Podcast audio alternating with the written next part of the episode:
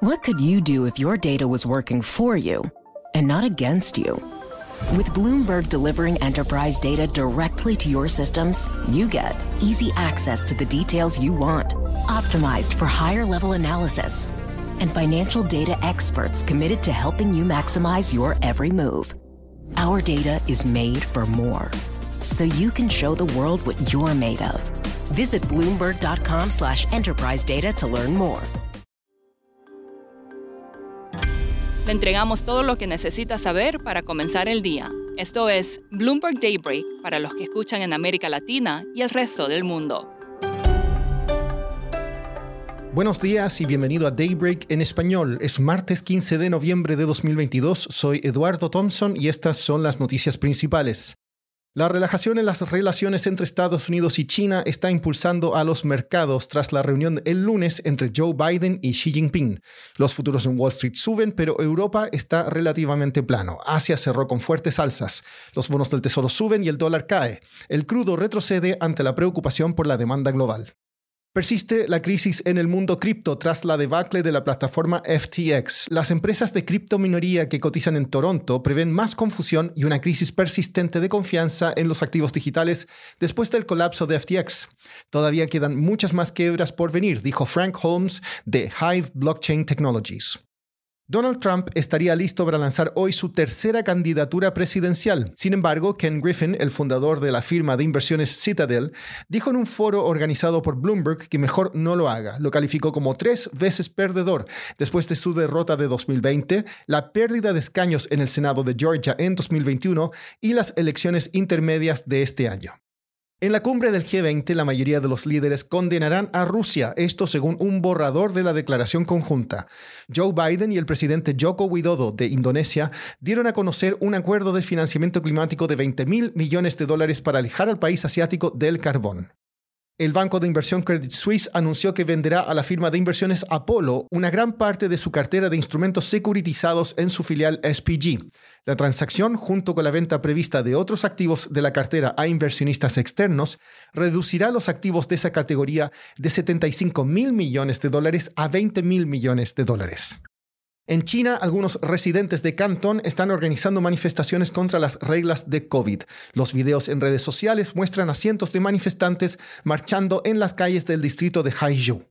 Pasando a América Latina, la vicegobernadora de Banjico, Galia Borja, dijo que ve una opción para romper con el patrón de alzas en las tasas de interés junto con la Reserva Federal de Estados Unidos si las variables económicas mejoran.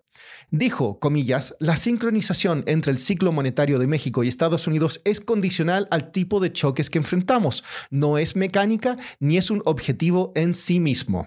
Estas declaraciones las hizo en el Foro de Mercados de Capitales de México de Bloomberg.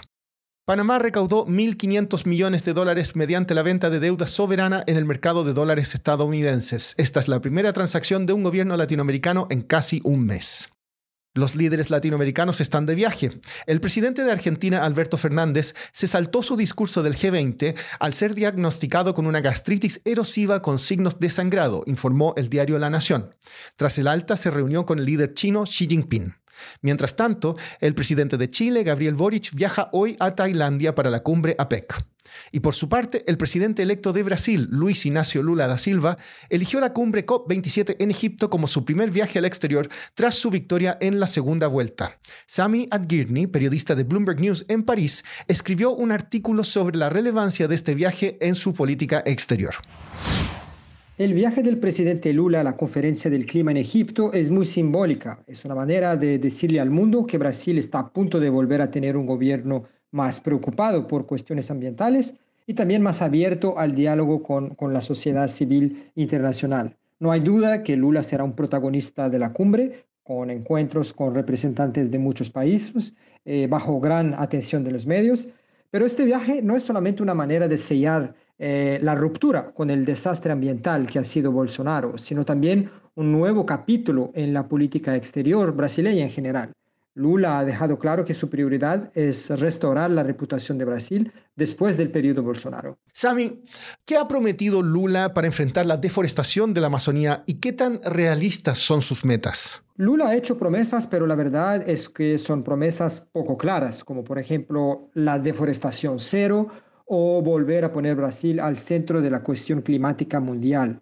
Eh, no hay números, no hay retos específicos, tampoco hay un plan claro. En realidad, Lula probablemente sabe que el camino será muy difícil porque detrás de la deforestación hay intereses económicos enormes, sobre todo el sector agrícola, que es clave para la economía de Brasil. Eh, otro problema es el poder y la influencia que tienen bandas criminales y milicias actúan en algunos de los rincones eh, en las florestas y sabanas de Brasil y a veces esas milicias eh, actúan con complicidad de, políticos.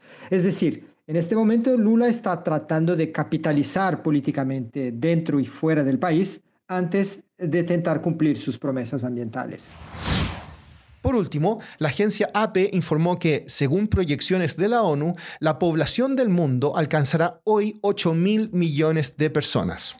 Ocho países, Egipto, Etiopía, Tanzania, Nigeria, República Democrática del Congo, Pakistán, India y Filipinas, serán responsables de al menos la mitad del crecimiento demográfico entre ahora y 2050. Eso es todo por hoy. Soy Eduardo Thompson. Gracias por escucharnos. Para conocer todas las noticias que necesita para comenzar el día, revise Daybreak en la app Bloomberg Professional, donde puede personalizar las noticias que desee recibir. También puede suscribirse a la versión solo audio en Spotify, Apple Podcasts o la plataforma de su preferencia. Eso es todo por hoy. Escuche de lunes a viernes Bloomberg Daybreak.